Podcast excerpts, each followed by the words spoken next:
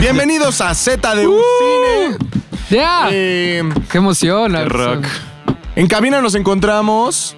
Porque están cero emocionados. ¿Fofet? sí. Javi Off por acá. Y un tal Domínguez. ¿Por qué no están los demás? Porque este es un proyecto con menos presupuesto. Sí, no nos alcanza para pagarle a Entonces, serie B de Se todo al aire. Sí. El Pilinga 2 se nos voló con las cifras, man. Se fue muy para arriba y dijo, ¿sabes qué? Yo no le entro, yo no le entro flaco, no. No tengo tiempo para eso. Sí, aparte son unos amateurs y como que no, no, no son tan Vamos a dejar largas, que hagan No le entro a su propios- proyecto. No, no son de chiqui. Ajá, no son el chiqui, no le entro a su proyecto. Entonces dijimos. Oye, "Ay, bueno". ¿y McLovin? Y McLovin, lo mismo. Lo ¿También? mismo. Sí, dijo, ¿saben qué? Yo tengo radio, de verdad, no tengo por qué estar con ustedes. Nosotros, pues vamos a hablar de cine, puedes no tocar gente. No, tampoco. Nada, Ay, no puedo tocar nada. Voy a estar separado de la civilización. Nada, no Es lo que quiso hay. participar con nosotros. Es lo que hay. Es lo que hay, es lo que habemos. Ni siquiera el Bebo quiso estar con nosotros. Sí, de hecho, Bebo tampoco. De hecho, Imagínense sí. el ingeniero de audio tampoco está lista aquí. la computadora así Nos para ponerle rec. Nos mandaron a Javi. ¿Cuál es la temática de ZDU Cine? No vamos a hablar de películas random, no, no, no. El objetivo es que cada viernes ustedes tengan las recomendaciones de lo que está en cartelera, sepan de lo que se trata, sepan un poco del contexto de la película, para que después puedan ir a verla y no terminen yendo a la cineteca y diciendo, ay, vi una película de media hora de una hoja cayéndose de un árbol. No, no, esto es para que sepas lo que estás viendo, no te aburras y tengas total control sobre tus decisiones cinematográficas.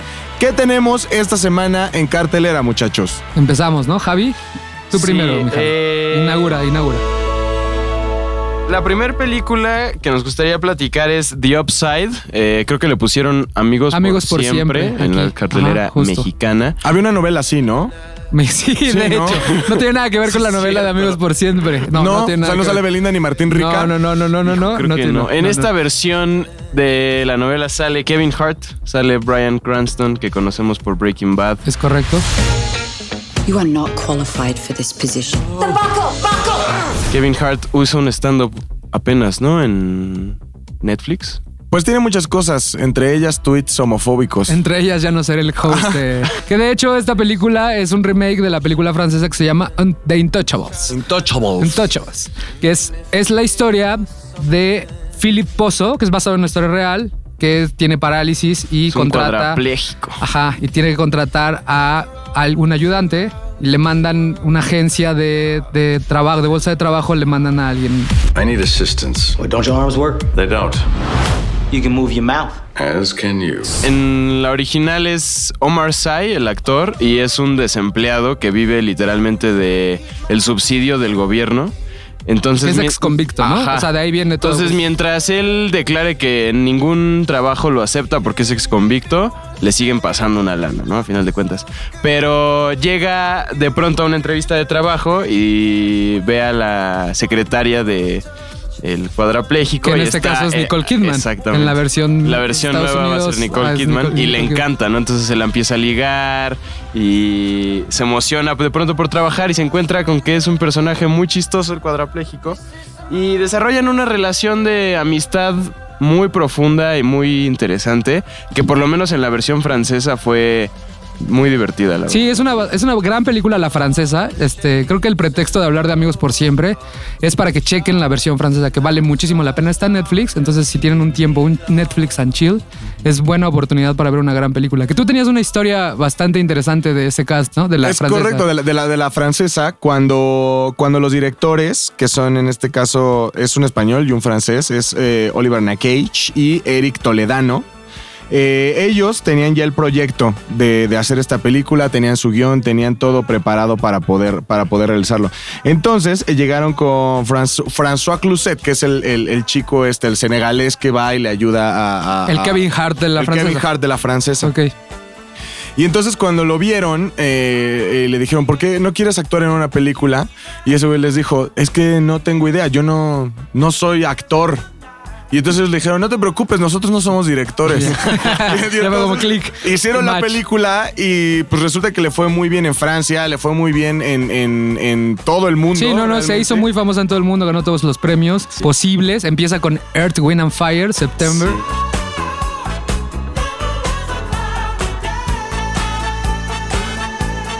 Es, una, es un gran inicio de película y vale mucho la pena checar las dos, tanto la versión estadounidense que está dirigida por Neil Burger, que él dirigió El Ilusionista hace mucho tiempo, no sé si la recuerdan, Right. con Edward Norton. Y vale mucho la pena checar. Esa es la primera recomendación de este fin de semana.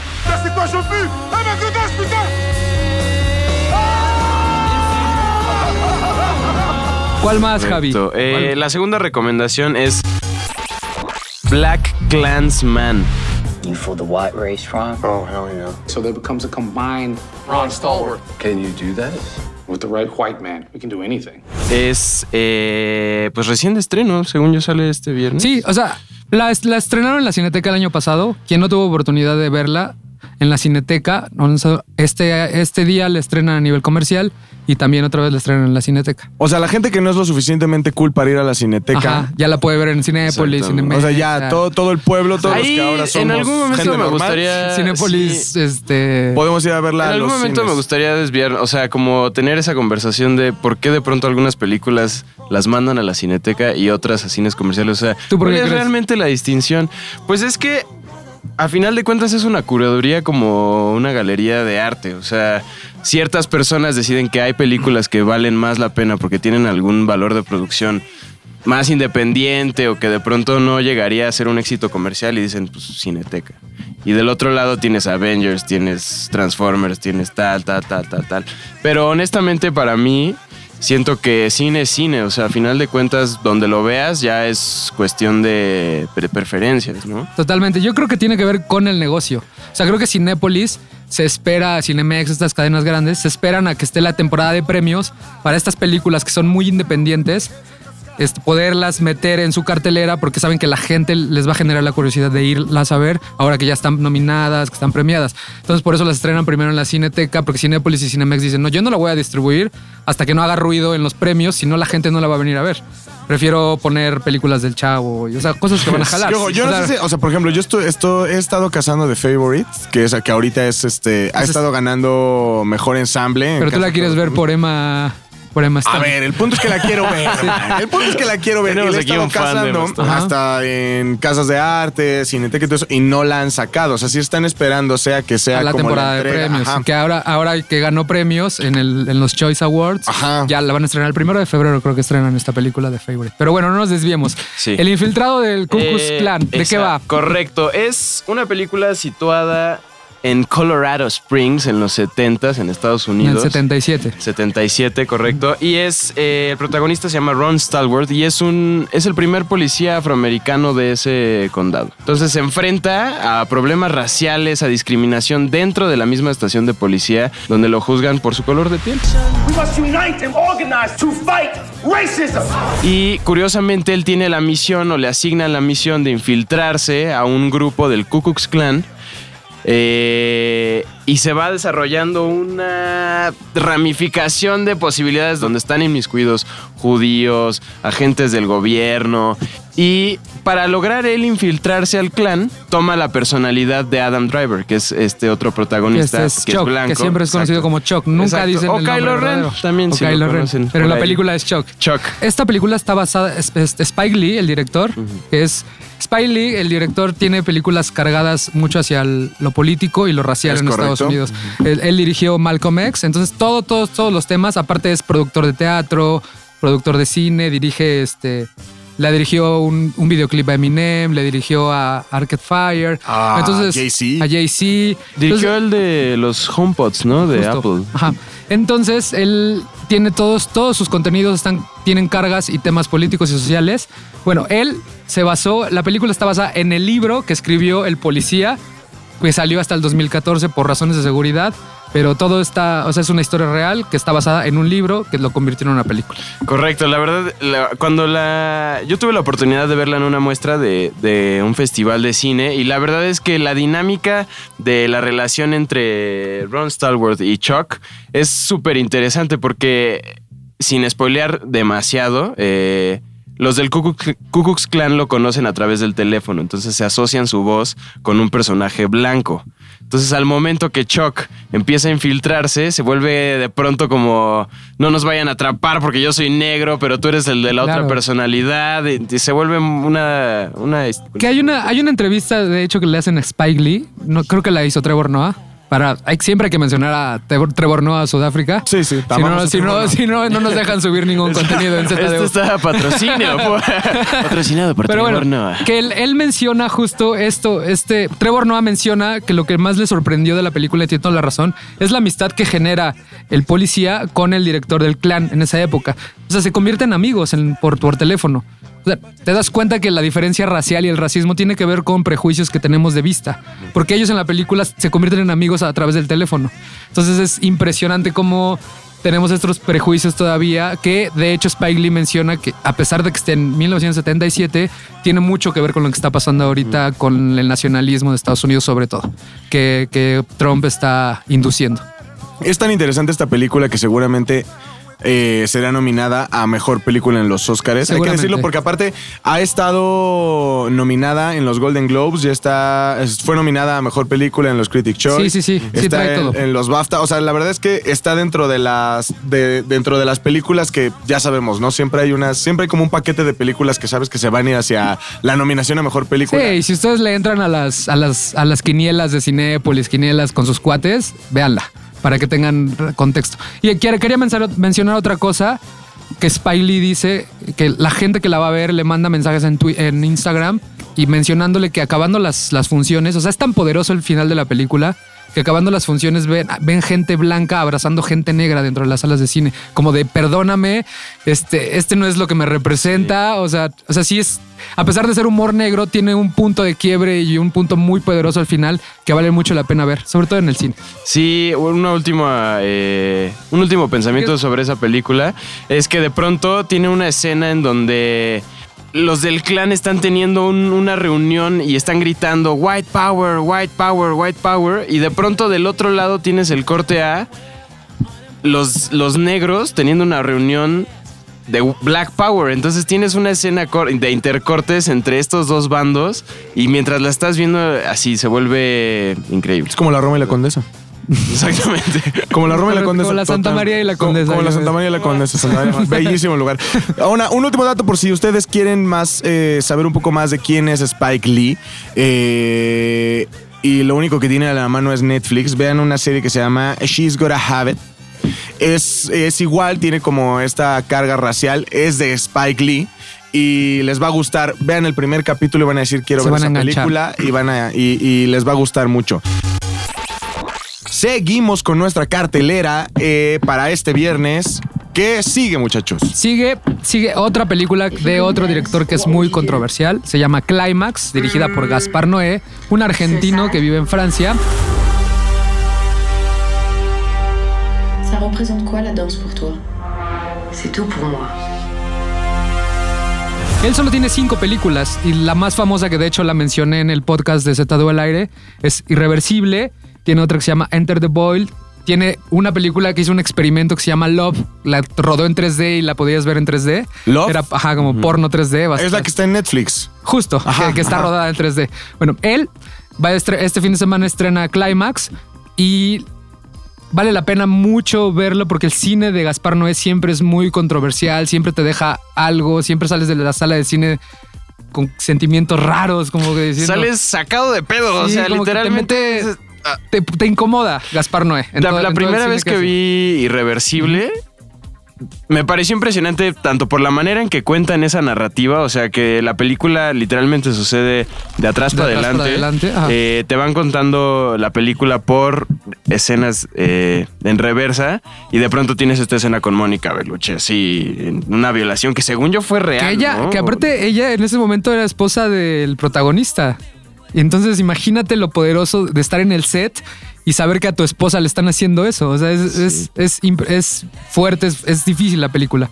Y esta película es, está filmada en Francia y lo, lo impresionante de esta película es, es que se le ocurrió a principios del año 2018 dijo, lo voy a hacer y en tres semanas lo filmó y la empezó a, a a pasar en las muestras de cine a mediados de año ya y ahorita también ya está como considerada una de las mejores películas del año pasado y apenas la van a estrenar este fin de semana. Está inspirada en la Torre de Babel, este Gaspar Noé lo menciona, está inspirada en la Torre de Babel de gente construyendo una pirámide tratando de llegar al cielo, que de repente se derrumba y se acaba todo y empieza caos y empieza Gaspar Noé y empieza muerte. Soy, yo estoy muy emocionado de verla. No, El, no el la trailer he visto, me el pareció es- buenísimo. Métanse ahí a YouTube, pongan Climax. Gaspar Noé. Está increíble. De, de hecho, un sello como distintivo de sus películas es que visualmente son muy impactantes. De pronto tienes eh, colores que contrastan uno con otro y al mismo tiempo te está metiendo una banda sonora que es música tecno y de pronto eh, la cine- cinefotografía se va hacia otro lado. Tiene, entonces- tiene película, tiene música, perdón, 3-2, tiene música de Daft Punk, esta película. Entonces va a ser, va a ser, va a ser Ya, un punto poderoso. increíble. Ya, no necesito Sí. más.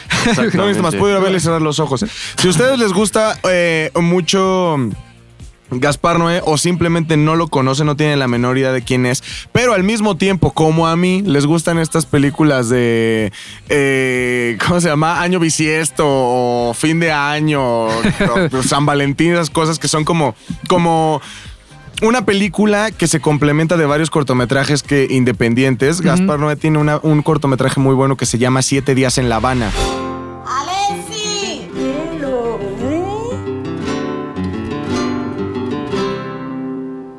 Siete días en La Habana es precisamente eso, siete historias diferentes eh, eh, que transcurren en La Habana y nada más se conectan por los lugares en donde están pasando. Eh, es muy interesante y también pueden ver Love en, en- en- en Sí, Netflix. sí, sí, Love. Love, la película, no la serie. Si quieren ver la serie también es extraordinaria, pero eso ya es Ahorita otro cuento. sí, sí, sí. Estamos hablando de la película. Y para que más o menos vean de, de qué va el director que tiene en la cabeza, creo que les puede gustar. Siete días en La Habana, recomendable, veanla, está en Vimeo, también está en YouTube. Pueden. Además pueden es una persona, tú lo ves en las entrevistas y es una persona bastante, bastante, con una personalidad súper ligera, introvertido. O sea, lo casi no le gusta hablar, pero como que se ve que en el cerebro le está pasando algo que explota en sus películas, ¿no? Sí. Otra cosa interesante de, de Climax, antes de pasar a la siguiente, lo que, por lo que me gusta Gaspar no es en la forma en la que la narrativa que tiene con sus películas. Él había pensado contarla en dos planos secuencias. Él, ah, está, la, la película está dividida en dos partes. que es- ¿Explicamos qué es un plano secuencia? es O- un plano secuencia, sí, o sea, está, está quería hacer dos planos secuencias que son estas tomas que son eternas, que duran más de 3, 4 minutos y este que no, la cámara no corta. Entonces él la quería hacer en dos planos secuencia. Porque la película está dividida en dos partes. Es cuando construyen la Torre de Babel, hacen sus palabras, y cuando se empieza a derrumbar todo. Pero se dio cuenta a la mitad de la película que la primera parte tenía que ser más personal.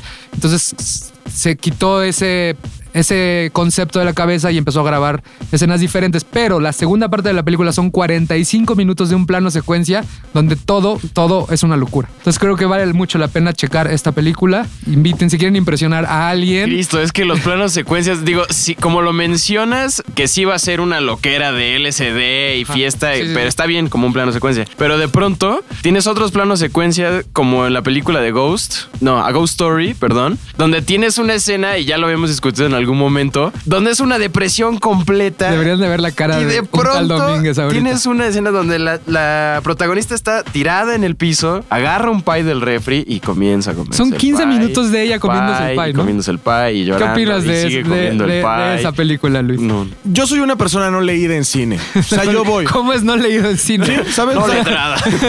No soy letrado en cine. No soy letrado no soy diestro en, cine. en- en Ok. lenguaje cinematográfico. Ajá. Y de pronto, yo nada más veo las películas que me gustan. Puede ser de arte, puede ser Transformers, no me importa. Si me gusta, me quedo. Yo creo que junto con Morgana, la película mexicana, esa escena De- estamos hablando de Agosto Story, Augusto- ¿no? esa escena de la chica comiendo el pie. Es, son las dos cosas más asquerosas que no, o sea, no que he visto en el cine, que he visto en mi vida, güey. Pero está a propósito, ¿no? Como sentirte incómodo y todo. Y es Pero justo para esto. Para la gente no letrada en cine como yo, que sin cámara, güey, nada más dime cómo está la de Goku. ¿Ok? si quieren ver un buen plano secuencia, vean Birdman. Claro, Fin. sí, que es- toda la película es un plano no, secuencia. Un pie, la chinga hor- horrible. Eh, pero bueno, en pocas palabras, si son eh, personas normales eh, y quieren simplemente quedar bien con una chica de esas que les gusta que el cine y que soy muy Hitchcock y Es voy a... Guión, ¿Qué- en mi casa hay un cuadro de Andy Warhol, vayan a ver este y quedan bien. Sí, además es, los va a incomodar. O sea, de cierta forma van a salir del cine como que sintiéndose raros, como incómodos. Algo pasó y vean y chequen todo lo de Gaspar Noé. Vale mucho la pena. Excelente. Va. Ahora, independientemente de lo del pie, que espero que sea la única recomendación horrible de hoy, ¿qué tenemos en este viernes? Quiero hacer uno, esto es muy rápido, porque creo que vale la pena apoyar el cine mexicano. Sí vale la pena, o sea, sí hay que ver cine mexicano. Este, este fin de semana van a estrenar también una película que se llama Los Años Azules, que es la ópera prima de Sofía Gómez Córdoba. Ella es Yana, la nueva Rumi. ¡Ay, ¿Por qué la menciono? Porque tiene dos años que la estrenaron en festivales. Imagínate, esta película lleva dos años tratando de buscarse un espacio en las salas comerciales y este fin de semana, yo creo que en, May- en la CDMX van a ser como 10 salas y otras 10 en el, en el- resto del país. Si alguien tiene la oportunidad de verla, chéquenla. Se llama Los Años Azules. Es una producción totalmente de Guadalajara que es la historia de cinco personas que viven en la misma casa Mediocridad es la mediocridad. y son los problemas que tienes con los roomies, los ya clásicos problemas cuando vives con personas que. Esa es la vida de Javi. La vida de Javi, porque Correcto. aparte es una casa donde no caben cinco, pero quieren vivir Ah, huevo, cinco. Ajá. vivir. Vivo 27, pero en la condesa. Y seguro tienen gatos. Ah, de hecho, la película, la, el, la aquí de- y, de- y el cartel de la película es un gato y por eso se llama Los Años Azules, porque es vista a través de los ojos del gato, porque es el único residente permanente que hay en esta casona de- del centro de Guadalajara. Todos los demás van y vienen y son roomies y conflictos. Lo necesito para sacarme de la cabeza un nombre es a otro. Creo que está bueno porque, eh, uno, a pesar de que, bueno, si ustedes no conocen a Javi Off, gracias a esta película van a poder entender su realidad. Eh, Que por querer vivir a fuerza en la Roma, Oye, se meten cinco en un departamento que son para dos personas, pero pagan un chingo de y cada, dinero, uno, ¿no? cada uno paga 8 mil baros de sí, aparte, o sea, imagínate el depa en el que vives. Es vida millennial, güey, vida muy millennial. Pero creo que vale la pena porque, o sea, imagínate el esfuerzo de, de todas las personas involucradas y después de dos años de que terminaron y estrenaron la película, por fin va a tener un poco más de audiencia y más personas que la van a ver. Está muy cabrón el pedo de distribución. Es muy cabrón porque la gente no las ve. Es que justo no las ve. O sea, si tú vas a la cartelera este fin de semana y te ponen este, los, los años azules y te ponen Asterix, ¿cómo se llama la película de animación? Asterix, perdón, perdón. Asterix. Asterix. Asterix. Pues la gente obviamente va a ver Asterix porque no, es, no es culpa de nadie más que estamos acostumbrados a irnos por lo, Sí. por lo más fácil de digerir. Al final del día vas al cine a relajarte, ¿no? No quieres como que la mayoría de la gente no quieres como que pensar y cosas así. Creo que también es una cuestión del cine mexicano que con el paso del tiempo nos fue mal acostumbrando. Eh, de- desde el cine de oro hasta que fue como lo mejorcito, después vino lo de ficheras, huele a gas, mecánica nacional. Que el otro día nos platicó McLovin por Sí. qué el, la- el boom de ficheras, ¿recuerdas? Mm, Ahorita lo retomamos. ahorita no- no, es lo que digo, o sea, viene desde el cine de ficheras y después cuando todos nuestros amigos o gente conocida del conocido del conocido empezó a hacer películas, nos dimos cuenta que el, ibas a ver películas mexicanas porque decías, güey, neta quiero verla y el guion era horrible. No soy un experto, pero sí te puedo decir cuando, cuando tal vez un guion es aburrido. güey. Y cuando llegas a ver Morgana y ves sí, que sí. la barba de Luis Felipe Tobar está pegada con Durex, dices, güey, No, lo intenté. México te fallé, güey. Esos 35 pesos los voy a ocupar para ver otra producción que esté más cuidada. Es correcto. Entonces, eh, razón. estamos abusando, creo, del cine de arte, pero al final, eh, del cine de arte mexicano. que o sea, también hay es otra discusión, ¿no? Cine de arte, no sé qué Creo que aquí ex- tanto existe ajá, el cine de arte. Ajá, creo que aquí también deberíamos de aclarar, por lo menos desde mi punto de vista, yo siento que el cine de arte no existe tal cual. Creo que existe cine de autor y cine independiente y el cine comercial. Entonces, lo mal conocido como cine de arte creo que es el cine de, au- de autor y el cine Independiente. independiente. Pero, o sea, chécate cómo la misma producción del contenido mexicano ya nos asustó a nosotros, asustó a la audiencia Sí, totalmente. y asustó a los distribuidores. y luego, cosas como, como lo que le sucedió a, a, a Matt Escalante, que si no conocen a Matt Escalante, va a ser el próximo que se va a unir a esta cumbre del cine ¿Qué ha mexicano. dirigido que, que vale la pena checar de él? Amat Escalante ha dirigido, para empezar, eh, si ustedes están relacionados con Netflix, que seguramente sí, Narcos México, la mayoría de los capítulos Los está dirigido por Amat Está Escalante. muy bien, Qué hecho, todo, ¿no? es- Es, un- es una gran serie, está muy bien cuidado. todo. Personalmente yo no soy muy de temas de narcos, pero la verdad es que la forma en la que está dirigida, las tomas, la, la- la cadencia del- de cómo se va desarrollando el guion es muy buena.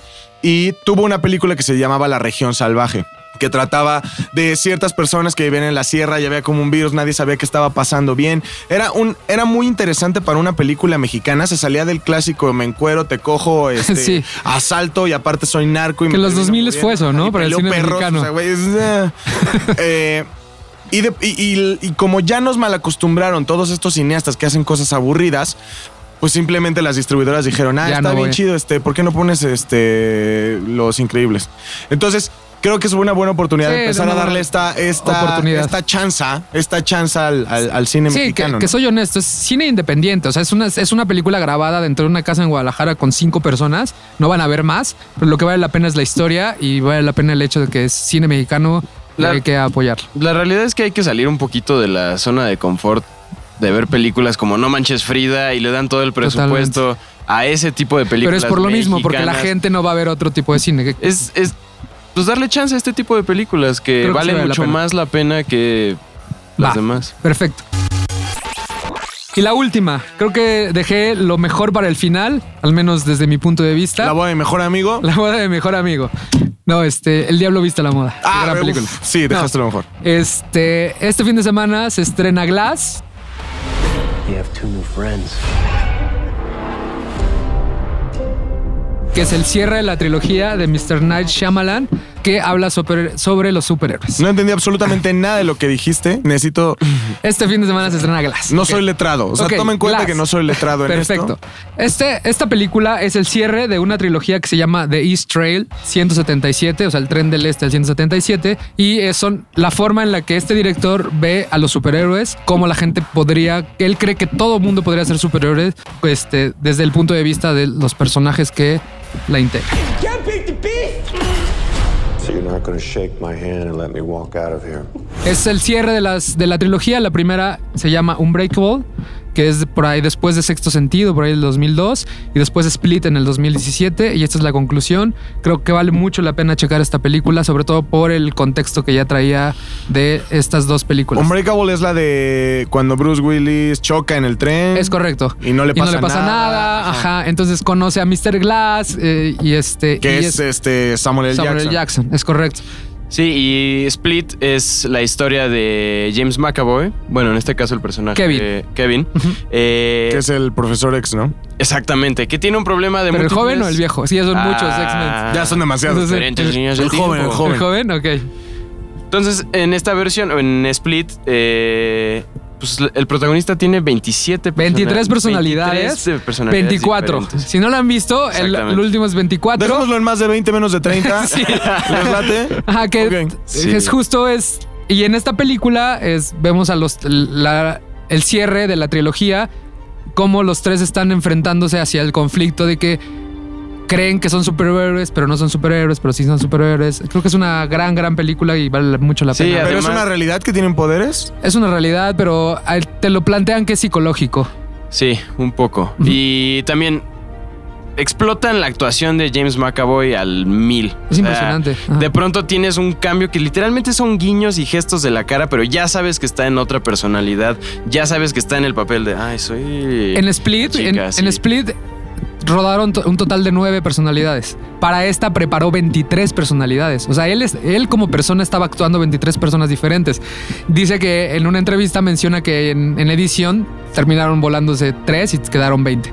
Entonces como que se ríe un poco de él y de, de Shyamalan como de, "Oh, me hiciste trabajar de más, me borraste tres personalidades. Pero es lo impresionante de ver cómo un solo actor puede convertirse en 23 personas. Entonces creo que vale mucho la pena checarla, el cierre de esta película, que es como, super- si le gustan los superhéroes, váyanla a ver, creo que es, es por eso lo vale, pero es otra forma de ver a los superhéroes, no es el clásico Marvel Uni- Universe, es una forma diferente de verla, que este Shyamalan es el director de Sexto Sentido, si nadie la ha visto, véanla. O sea, no puedo decir que al final. no, hay gente, ¿habrá gente que no ha visto Sexto Sentido? O que No. sepa que... el- Bueno, Bueno, que si no has visto Sexto gente- Sentido, evidentemente tu castigo es saber que Bruce Willis estaba muerto, ¿no? Sí, que el niño veía Sí, así por, vamos, por tardarte 20 Ahí sí, años. en perdón, pero spoilers, pues hace 20 años. Entonces, hay que tener muy clara la dinámica de esta película. O sea, por ejemplo, yo, que no he visto la de hace 20 años. La puedes disfrutar. Y, o sea, no es. O sea, lleva una secuencia. Sí, o sea, sí te va a costar un poquito de trabajo saber las personalidades de los tres protagonistas, que es Samuel L. Jackson, Bruce Willis y James McAvoy, pero al final del día es, es, es una historia que está contada este, aparte. O sea, porque ellos ya, de cómo terminan sus dos películas a cómo empieza esta, es un contexto totalmente diferente. que me imagino que en la película te explican por qué están Sí, ya ahí encerrados. Creo que va a vale funcionar por sí misma. Sí, por sí sola la funciona. Y no va a ser como justo un superhéroe de Marvel Universe que si no viste las 17 películas que están antes, no vas a entender nada. Creo que se va a lograr. Que ahora está bien interesante. Algo que está bien interesante es que Unbreakable Después estrenan Split, pero nadie, nadie, nadie sabía que era secuela. O sea, que era, era continuación de esa película 17 años después. Nadie lo sabía. Nadie lo sabía. Te enteras en la última escena de la película Split. O sea, acabas tú, ves la historia de este güey que tiene trastorno, de que secuestra a las niñas. Y todo va normal. Y de repente, en la última escena, ves a Bruce Willis con su personaje de Unbreakable. Y es como de, ay, cabrón, estaba conectado esto con lo otro. Es literal la última escena. Es muy poderosa porque están como en una cafetería. Están viendo como las noticias de lo que le pasó a James McAvoy. Y de repente mueve la cámara Mr. Night Shyamalan y descubres que está Bruce Willis ahí en su papel de, de Unbreakable. Entonces es de David Dunn, se llama el, el Sí, Bruce. Willis es Bruce Ajá, Willis. entonces- Él está nada más volteando Entonces como todo- estoy son como listo. tres segundos, pero esos tres segundos te dijeron todo, es como de wow, era una continuación. Entonces por eso creo que generó mucha expectativa Glass, porque una vez que acabó este Split, empezó a preparar Glass. O sea, él ya sabía y aprovechando este boom de los superhéroes, él ya sabía que él tenía una historia, una trilogía que contar respecto a los superhéroes. Entonces no estaría mal que también antes de echarse esta película se vieran eh, Unbreakable y Split. y Split, que Split eh, Totalmente fue muy famoso en México como su nombre fragmentado, ¿no? fragmentado, que se estrenó el 2017. Ajá, Muy es bien. correcto. Que es muy fácil encontrarlas. Este Split está en Netflix y Unbreakable está en otros También en servicios de Netflix, streaming. acaban de subir Ah, a Netflix. Y si no, si tienen HBO, están en HBO las dos o en Amazon Prime vi que está este Split. Entonces, eh, cualquiera de esos tres streamings lo pueden encontrar. Échense viernes una, sábado otro y el domingo cierran con Glass. Muy bien, muchachos. ¿Tienen Creo alguna otra recomendación? Creo que son las importantes.